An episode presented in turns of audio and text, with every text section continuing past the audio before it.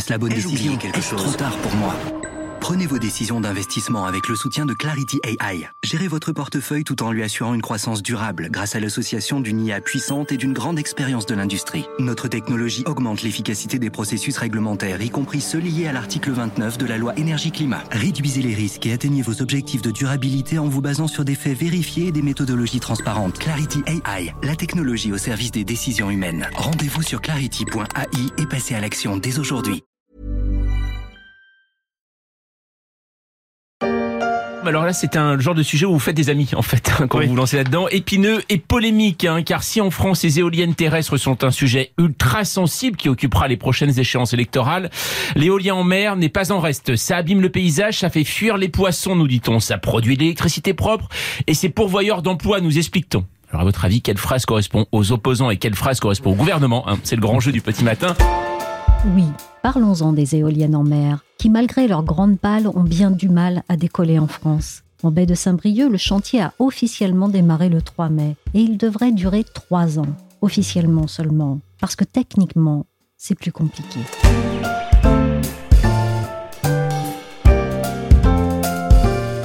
Je suis Michel Varnet, vous écoutez La Story, le podcast d'actualité des échos, et on va aborder un sujet sur lequel le gouvernement a décidé d'avancer, mais qui est pris en France, dans des vents contraires, l'éolien en mer. Ils ont voulu faire entendre leur colère. Ce matin, les marins pêcheurs de la baie de Saint-Brieuc ont encerclé ce gigantesque navire chantier qui a entamé ici, il y a quelques jours, les travaux du futur parc éolien. Ce qui pose problème, c'est qu'il est en train de saccager le fond et que toutes les espèces qui sont aux alentours, vont- ça va effrayer toutes les espèces et, et nous, on va, on va plus rien gagner ici. Quoi. On va plus rien gagner, ça va être de la misère complète. Les images du reportage de LCI qu'on vient d'entendre donnent le ton. On est un peu entre la bataille navale et David contre Goliath. On y voit un essaim de petits chalutiers qui tournoient autour d'un gigantesque navire chantier. Un son et lumière rageurs à coups de cornes de brume et de fusées de détresse. Le géant est là pour poser les fondations du parc éolien en mer, au large de Saint-Brieuc, et les petits veulent l'en empêcher.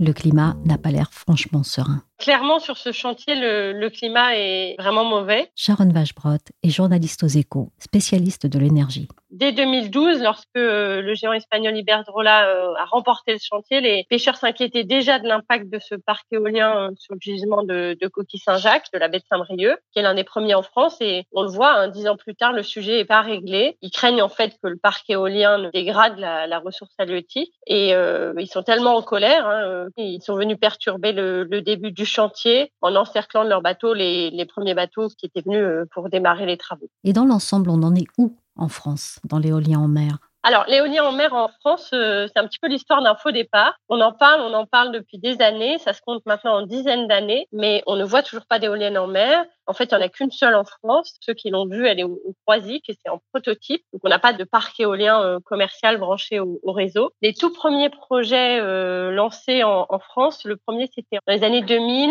Ça avait été confié à l'allemand Enertrag et on parlait de 21 éoliennes au large de Velette-sur-Mer, euh, à côté de Fécamp. Et finalement, ce projet, il a été abandonné. Et l'État a relancé l'éolien en mer en 2011 euh, avec une série de projets confiés à des industriels à Saint-Nazaire, à Fécamp, Courseulles-sur-Mer, à Saint-Brieuc, celui dont on parle hein, aujourd'hui, à Dieppe-le-Tréport, à l'île-Dieu. Voilà. Puis, euh, il y a un dernier projet qui a été lancé à, à Dunkerque est confié à EDF en 2019. Au total, on en a sept. Donc, sept projets qui ont été euh, confiés à des industriels. Certains dont la construction euh, va commencer, mais aucun qui est encore euh, opérationnel. Le, premier qui doit euh, être branché au réseau, c'est celui de Saint-Nazaire, opéré par EDF en 2022, euh, si je me trompe pas. Et donc, voilà, près de dix ans, un peu plus de dix ans après son lancement. Mais là, on est, semble-t-il, à un moment charnière parce que le gouvernement a la ferme intention d'accélérer. Du coup, quels sont les nouveaux objectifs? Pour la France, l'éolien en mer, c'est loin d'être anecdotique. Hein. Pour rappeler les chiffres, hein, on veut porter en France la part des énergies renouvelables dans le, dans le mix électrique à 40% en 2030.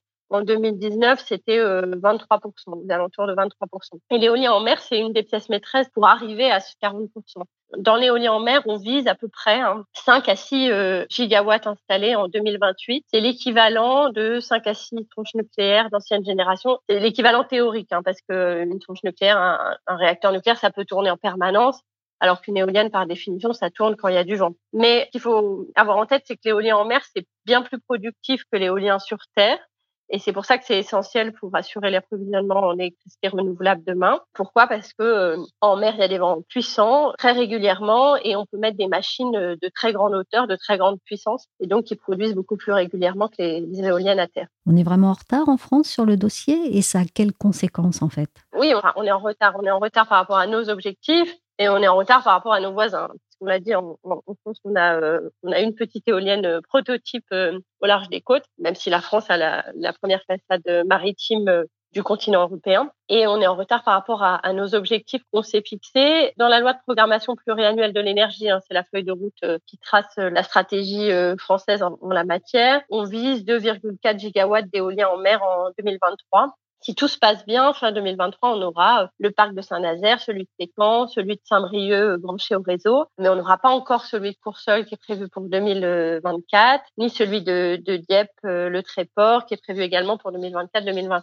Enfin bref, on n'y sera pas tout à fait. Mais bon, ce qui est important pour la filière et pour le gouvernement, c'est que la dynamique est lancée, et ça, on espère qu'on va rester sur ce rythme-là. C'est tout l'enjeu, hein, parce que euh, le gouvernement a fixé tout un rythme de cadencement de nouveaux projets à mettre sur le marché et il s'emploie à maintenir le rythme. Euh, il y a deux projets qui viennent d'être mis sur le marché, donc proposés aux, industriels, un parc au, large du Cotentin et un autre euh, au large de l'île d'Oléron ces dernières semaines. Qu'est-ce qui est à l'origine de ce retard français? Alors ce retard français, comme dans bien des domaines, la France euh, à ses particularités. Alors, on peut distinguer deux cas un petit peu différents. Il y a les, les projets qui ont déjà été lancés, euh, donc à partir des années 2010, 2011. Et pour cela, euh, la filière, elle a, elle a d'abord euh, essuyé les plâtres, hein, parce que les, les procédures administratives n'étaient pas du tout rodées. On n'avait jamais installé euh, d'éoliennes en mer. Donc, on a dû tout mettre en place, tout éprouver. Et puis, ils se sont confrontés à des recours juridiques innombrables et très, très longs qui sont passés voilà par différentes juridictions.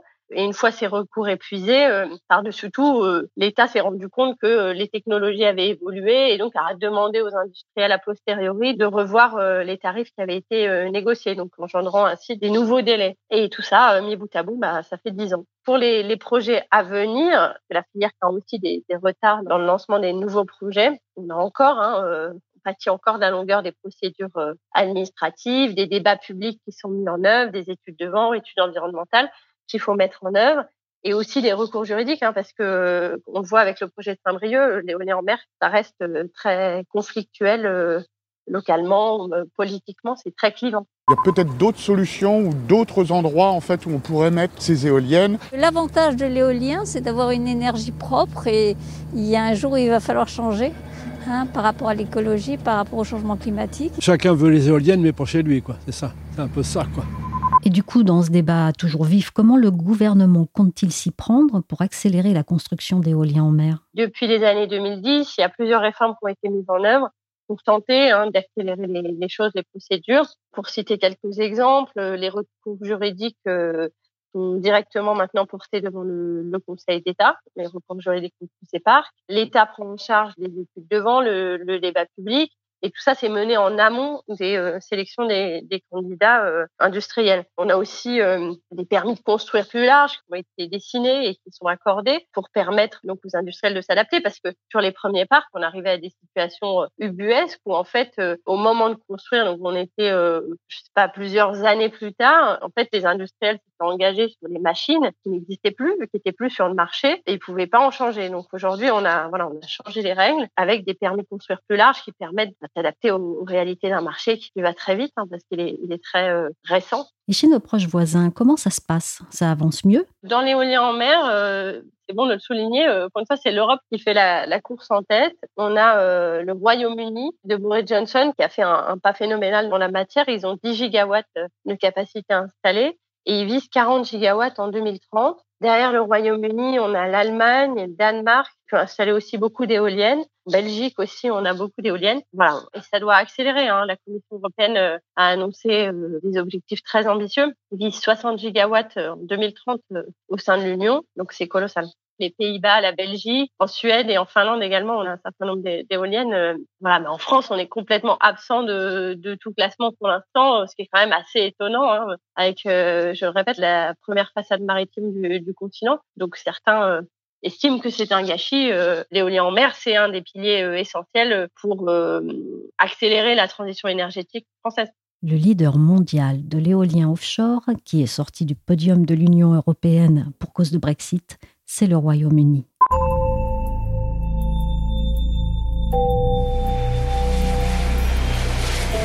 Il continue de souffler sur l'île un vent puissant et fécond en faveur de cette transition énergétique. On imagine mal les Britanniques moins soucieux de leurs côtes ou de leurs fonds marins. Et pourtant, de l'autre côté de la Manche, l'éolien en mer, il tourne. J'ai appelé Alexandre Kounis, le correspondant des Échos à Londres, pour vérifier. Ah, ça tourne, euh, Michel, ça tourne déjà, et puis ça tourne plutôt pas mal.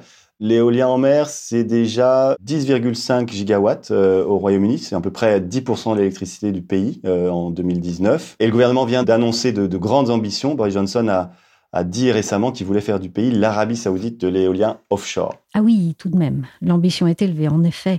Et c'est enclenché depuis quand? Alors, le Royaume-Uni s'est lancé en 2000 avec deux turbines à l'époque. Et puis, euh, en 2007, il s'est mis à développer un pipeline de projets plus gros, à 100 voire 200 euh, mégawatts. Aujourd'hui, la taille moyenne des projets dépasse plutôt les, les 1000 mégawatts. On est passé sur du plus gros. Hein. Et ça se passe dans quel climat localement Avec les populations ou avec les pêcheurs? Il y a des blocages aussi? Alors, il y a des oppositions, hein, euh, comme ces derniers jours encore en Écosse, hein, où plus de la moitié des, des, éoliennes britanniques à plus de, de 100 kW sont implantées, ce qui suscite évidemment des, des inquiétudes chez les populations euh, locales concernées. Mais ces oppositions parviennent rarement à bloquer les projets. Le dernier blocage euh, retentissant remonte à à 2015 euh, avec l'échec du programme Navitus Bay d'EDF Énergie qui devait être implanté au sud du Dorset et de l'île de White. Alors, un élément qui explique peut-être en partie la rareté des, des blocages, hein, c'est que l'industrie des pêcheurs et celle de l'éolien offshore se rencontrent régulièrement. Euh, ils ont créé un, un, forum pour déminer les situations euh, difficiles. Voilà, faut dire qu'après, sinon, globalement, les Anglais sont peut-être euh, moins euh, râleurs que les Français, mais les communautés locales sont quand même très organisées et donnent de la voix quand un projet se lance, hein, c'est clair. Alex, vous l'avez dit, le Royaume-Uni veut devenir l'Arabie saoudite de l'éolien offshore. Mais comment compte-t-il y arriver? Avec quels objectifs, quelles motivations et surtout quels atouts? Alors le gouvernement affiche euh, sa volonté de quadrupler hein, la production britannique euh, à 40 gigawatts d'ici 2030 et non plus seulement un triplement euh, à 30 gigawatts comme il le visait initialement. C'est de grosses ambitions hein, sur l'éolien offshore. Ce qui les motive, hein, c'est que l'éolien offshore a un rôle évidemment déterminant à jouer pour aider euh, Boris Johnson à atteindre euh, l'objectif qu'il a fixé au pays, c'est-à-dire la neutralité carbone à horizon 2050. C'est d'autant plus important que le Royaume-Uni s'apprête à accueillir la COP26 à Glasgow en novembre. Ces atouts, alors ils sont de plusieurs ordres. Géographique d'abord, hein, le pays a beaucoup de, côtes particulièrement venteuses, hein, 12 000 km de côtes, mais aussi des fonds marins peu profonds, euh, donc propices à l'installation d'éoliennes. C'est des atouts aussi juridiques et administratifs. Ensuite, dès la fin des années 2000, il y a un cadre très clair et légalement euh, assez robuste qui a été mis en place pour délivrer les permis de construire.